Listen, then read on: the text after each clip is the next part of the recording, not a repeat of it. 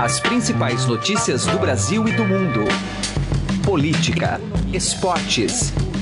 Informação com a credibilidade do maior jornal do país. Estadão Notícias.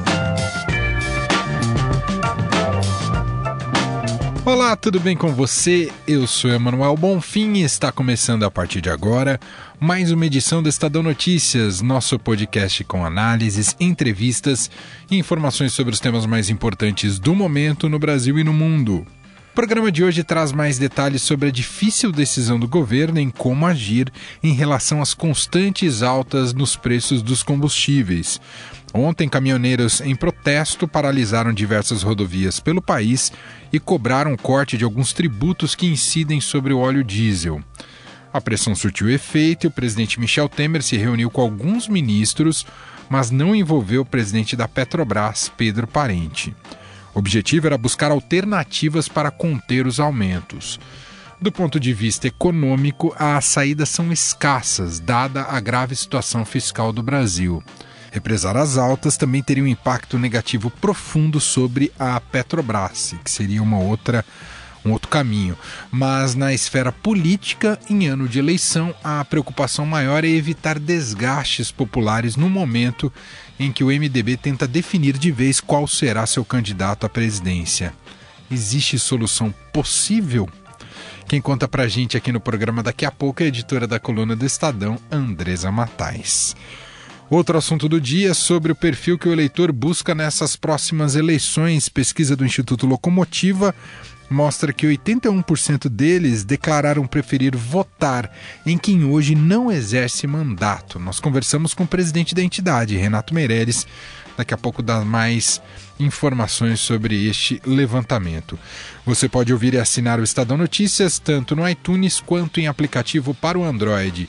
E também pode seguir o programa nas plataformas de streaming Deezer e Spotify. Nas duas, basta procurar pelo nome do programa no campo de buscas e passar a acompanhar todas as nossas publicações. Ouça e participe. Estadão Notícias. Coluna do Estadão, com Andresa Matais.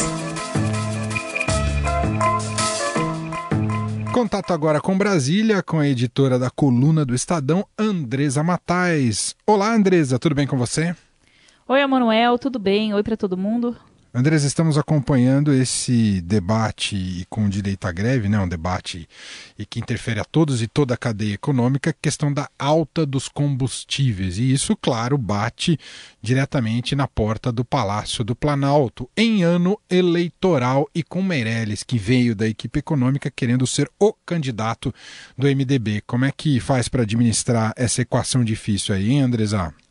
Olha, bem complicada, porque é o cobertor curto, né? Se você puxar para um lado, vai descobrir um outro e vai trazer problema para o governo, é, tanto uma solução quanto, quanto outra, né? O que, que eu estou falando? É, ontem teve uma reunião no Palácio do Planalto com o presidente Michel Temer, o ministro Padilha, que é da Casa Civil, e outros ministros, sem a presença do presidente da Petrobras, que ficou no Rio de Janeiro, Pedro Parente. É, e ali o ministro é, Eliseu Padilha que é o principal interlocutor do presidente Michel Temer, deu uma entrevista dizendo né, que o governo ia tratar de uma forma de modificar essa política de preços da Petrobras é, para que as pessoas não fossem surpreendidas mais com aumentos do, no preço dos combustíveis. O problema é que isso é uma interferência direta do governo na política da Petrobras tocada pelo parente e talvez ele uh, não goste muito, né, Emanuel, desse claro. tipo de interferência. Ele assumiu a Petrobras com plenos poderes, né, para tocar a empresa numa época de uma crise muito grande, né, de imagem principalmente, né, e de caixa, é, por conta da operação Lava Jato. Agora, por outro lado, você tem um governo que quer ter um candidato à presidência da República, o partido do governo, o MDB, hoje vai ter uma é, festa ali do partido em que eles vão lançar um documento com propostas pra, para o país. Eles já fizeram uma primeira versão desse documento, a Ponte para o Futuro, agora vai ser o documento posterior, que eu estou chamando depois da ponte. Eles deram outro nome, mas acho que depois da ponte fica mais legal. E aí, não tem um arco-íris depois da ponte, viu, Emanuel? nesse, tem bastante coisa ali a ser feita. E aí se colocou realmente azeitona na empada do governo. Eu sei que você não gosta de azeitona, Emanuel, então aquele sabor para quem não gosta de azeitona. É, que é um. Já está se falando até que o Temer não vai mais desistir é, da candidatura à presidência da República hoje, é, para preservar um pouco o Meirelles, né, porque é um membro da equipe econômica, então não deixa, o Temer já está impopular mesmo, deixa essa bomba com ele. É, vamos ver o que, que, que eles vão decidir agora de manhã. É, há uma expectativa muito grande das bancadas do MDB na Câmara e no Senado para que o Temer saia do jogo, para que eles tenham um candidato definitivo, que é o Meirelles, e possam entrar no, na, na, disputa eleitoral, nem que seja para negociar mais na frente, né? Um candidato único do centro, mas é importante você ter pelo menos um nome para sentar na mesa. É, mas toda essa questão aí envolvendo a, o combustível e a greve dos caminhoneiros é, pode ser que mude um pouco esse cenário que a gente está esperando para hoje. E o que a gente pode até avaliar de uma maneira geral, Andresa, é que por mais que o Meirelles e sua equipe econômica, junto à presidência do Temer, tenham realizados feitos importantes aí na área econômica ao longo desses pouco mais de dois anos de governo, eles não, é, essas ações não foram suficientes para resultar em voto e intenção de voto. Ainda tem, como você disse, o depois da ponte ainda é muito, é uma estrada muito uh, grande para a ser percorrida e que a população não tem uma percepção de que funcionou e que deu resultado para valer, né, Andresa? É, tem aquela rejeição com os políticos, né, que está generalizada no país, então eles estão no governo, então é, isso acaba colando, né, quem está no governo, ai governo sou contra, é, isso pega no presidente Michel Temer em qualquer um que seja seu candidato. Tem a questão do impeachment da presidente Dilma Rousseff. O presidente Temer é, né, assumiu o governo tem, sem ter sido. Ele foi eleito, na verdade, ele foi eleito como vice, né?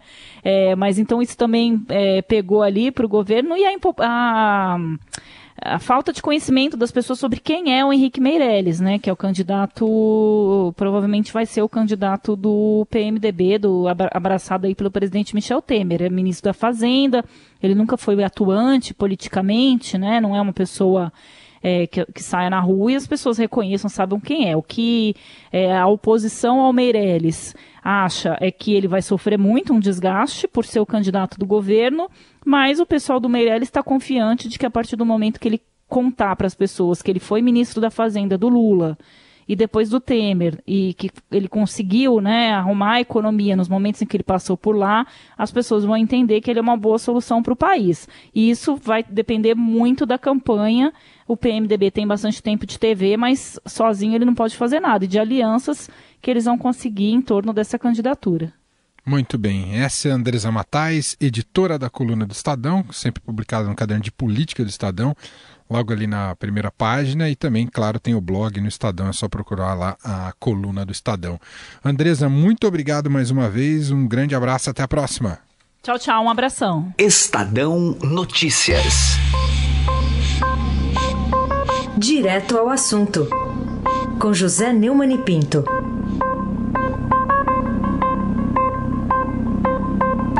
Se já tinha muita dor de cabeça no fim da semana passada e no começo desta, o Planalto arrumou bem mais.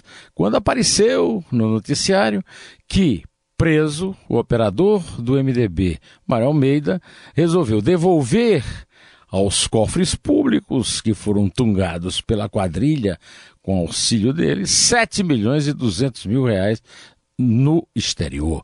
Além do mais, ele contou sobre certa reunião no PMDB, na época, com o Temer, o Padilha e o Henrique Alves, e o assunto era Porto de Santos. É. Para completar, o advogado dele é o Antônio Figueiredo Basto, que é também advogado do Delcídio, e foi advogado, sobretudo, do Alberto Youssef, o doleiro pioneiro da Operação Lava Jato. É, o Antônio Figueiredo Basto está sendo acusado de cobrar uma espécie de taxa de proteção, aquelas lá da máfia, né? É, de seus clientes, é, para que os garantisse no futuro. Está sendo acusado exatamente pelos dois doleiros ligados ao MDB de Sérgio Cabral e que estão sendo a, a grande fonte de novas preocupações para o ex-governador do Rio e seus asseclas. Bom, acontece o seguinte: quem quer dormir tranquilo, o melhor que pode fazer é evitar criar dor de cabeças para o seu futuro sono. O Temer, o Padilha, estão no palácio o Henrique já está preso, mas o mandato do Temer acaba em 31 de dezembro e aí ele não terá mais foro privilegiado. José Neumann e Pinto, direto ao assunto. Estadão Notícias. Política. Em uma pesquisa que deve ser divulgada ainda nesta semana pelo Instituto Locomotiva, 81% dos eleitores declararam preferir votar em quem hoje não exerce mandato. Apesar disso, a tendência não é a de renovação. Gustavo Lopes conversou com o coordenador do Instituto, Renato Meirelles, que tem feito levantamentos sobre o comportamento dos eleitores. Vamos ouvir. Tudo bem, Renato? Olá, tudo bem? É um prazer falar com vocês. É, Renato, bom, como pesquisador, principalmente do comportamento aí do eleitor, a tendência é a busca por novos nomes. E o quanto isso deve refletir em renovação nas próximas eleições, na sua opinião? Olha, que nós temos visto nas nossas pesquisas é que a demanda por algo novo, diferente da política que está aí, não para de crescer. É, cada vez mais o eleitor se vê com completamente desiludido com a classe política tradicional. É, ao ponto, para o nosso ouvinte ter uma ideia, de que 81% dos brasileiros afirmam preferir não votar em quem hoje exerce é, algum tipo de mandato. A situação que, que acontece é que, na prática, o eleitor acredita que todos os políticos são iguais, que todos os políticos estão mais interessados em defender o seu próprio interesse do que em defender o interesse é, das pessoas. E qualquer um que consiga se mostrar para a sociedade com uma real e genuína é, é, um real e genuíno arcabouço de propostas sobre a renovação tem a chance de se destacar no cenário eleitoral. Agora, a gente sabe que numa eleição tão polarizada existem alguns problemas de um outsider se sobressair. Você acredita que um outsider que concorre ao executivo eh, consiga mais facilmente se eleger do que, por exemplo, para o legislativo, já que o número de candidatos é muito maior e a gente sabe que com o financiamento público de campanha, quem faz parte da máquina leva uma certa vantagem, né? Olha, é, eu tenho visto uh, na prática que os dois outsiders que teriam chances de, de disputar uh, na presidência da República com, com, reais chances eleitorais, que é o apresentador Luciano Huck e o ex-presidente do Supremo Joaquim Barbosa, uh, saíram do processo, uh, saíram do processo eleitoral. Eles teriam condições de, de alguma forma, a, a, oferecer uma alternativa diferente das alternativas tradicionais da política. No legislativo, qual é a dificuldade que tem é, que os candidatos e os movimentos de renovação têm encontrado? A dificuldade de que os políticos tradicionais são os mesmos que vão definir o destino da verba partidária e do tempo de televisão. Entendi. Na prática, nós temos os políticos fazendo de tudo para continuar no poder, enquanto a grande demanda do eleitorado brasileiro é por uma completa renovação na, uh, nos quadros políticos. É possível mudar isso. Você tem movimentos aí de renovação na política, como o, o Agora, o Brasil 21, o Renova, que tem de alguma forma uh, não apenas selecionando, mas preparando candidatos para conseguirem entrar com uma maior maior chance de renovação no processo eleitoral. É, você falou desses coletivos de renovação da política, né? O fato deles ficarem até certo ponto desiludidos com a possibilidade dessa renovação ser pequena. Isso fará, você acredita, com que esses grupos diminuam o número de candidatos lançados e, consequentemente, a chance de renovação ficar comprometida nessas eleições? Eu, eu sou do time do copo meio cheio, né? Eu prefiro ter uma visão mais otimista. Aí, esses grupos de, de, de renovação política, uh, tenho certeza, estão revendo as suas estratégias eleitorais para impedir com que a política tradicional uh, uh, lute contra a renovação política. Eu tenho certeza que em breve teremos novidades aí sobre como esses grupos vão conseguir capturar um contingente cada vez maior maior do eleitorado brasileiro, porque em que pese a, a real politique, as pessoas que hoje exercem mandatos, que são as mesmas que controlam os partidos políticos, queiram desesperadamente se manter no poder, a demanda é por mudança, a demanda é por renovação. Eu tenho certeza que nessa altura do campeonato, uh, em que pese a, a, dificuldade, os movimentos de renovação estão procurando aí maneiras de conseguir apresentar os seus candidatos para o eleitorado. Por causa desse novo sistema de financiamento de campanhas, é possível que esses novos nomes consigam se destacar sobre aqueles que detêm o poder da máquina pública? Olha, eles têm uma dificuldade maior graças aos modelos de financiamento de campanha do que teriam se nós tivéssemos condições iguais uh, uh, para a renovação política. Mas existem caminhos ainda a serem trilhados. O caminho de usar as novas tecnologias para conseguir funding de campanha, de conseguir, de alguma forma, é, é, uh, através dos financiamentos uh, coletivos de campanha uh, e contra essa máquina partidária tradicional, há caminhos um pouco mais ousados, por exemplo, como pedir uma regulamentação do Tribunal Superior Eleitoral sobre a distribuição de verba de campanha. Né? Hoje, por exemplo, o TSE já indica aos partidos que a verba partidária deve, deve seguir proporcionalmente entre o número de candidatos homens e mulheres. Né? Para as mulheres mulheres não serem prejudicadas com financiamento uh, uh, de campanha, na medida em que uh, a política tradicional também é muito mais masculina do que é, feminina. É, movimentos como esse podem aparecer como uma distribuição igual uh, da verba partidária e do tempo de televisão entre todas as candidaturas uh, do partido, por exemplo. Isso é um jeito de tentar diminuir uh, esse, esse movimento que os partidos tradicionais fizeram para se manterem no poder. Agora, para a gente encerrar, nesses levantamentos que o Instituto Locomotiva tem realizado, o que tem chamado mais atenção para você em relação ao desejo dos eleitores e ao perfil desse eleitor, desse novo eleitor?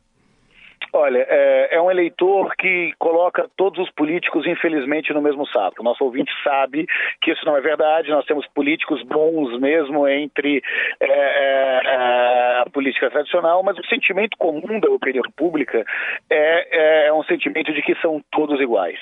É, como se, de um lado, a gente tivesse é, a política morrendo de madura e do outro lado uma vontade de renovação, de se plantar coisas novas muito grande.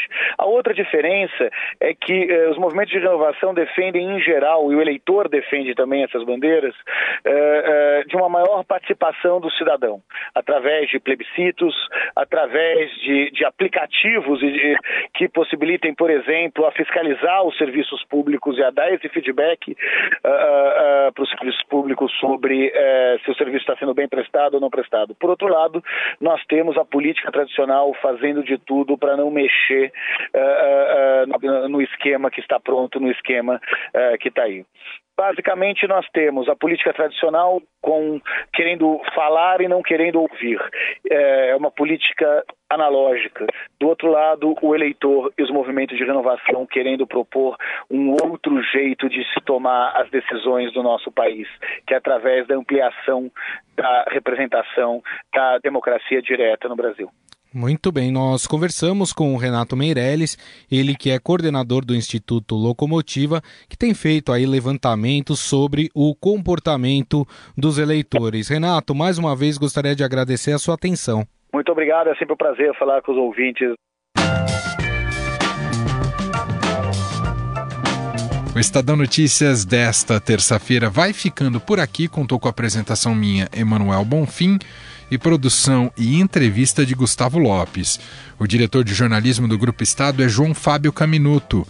De segunda a sexta-feira, uma nova edição deste podcast é publicada. Tem tudo no blog Estadão Podcasts. Estamos também presentes na Deezer. Procure por este e outros podcasts do Estadão por lá. E mande seu comentário e sugestão para o e-mail podcast@estadão.com. Um abraço para você, uma excelente terça-feira e até mais. Estadão Notícias.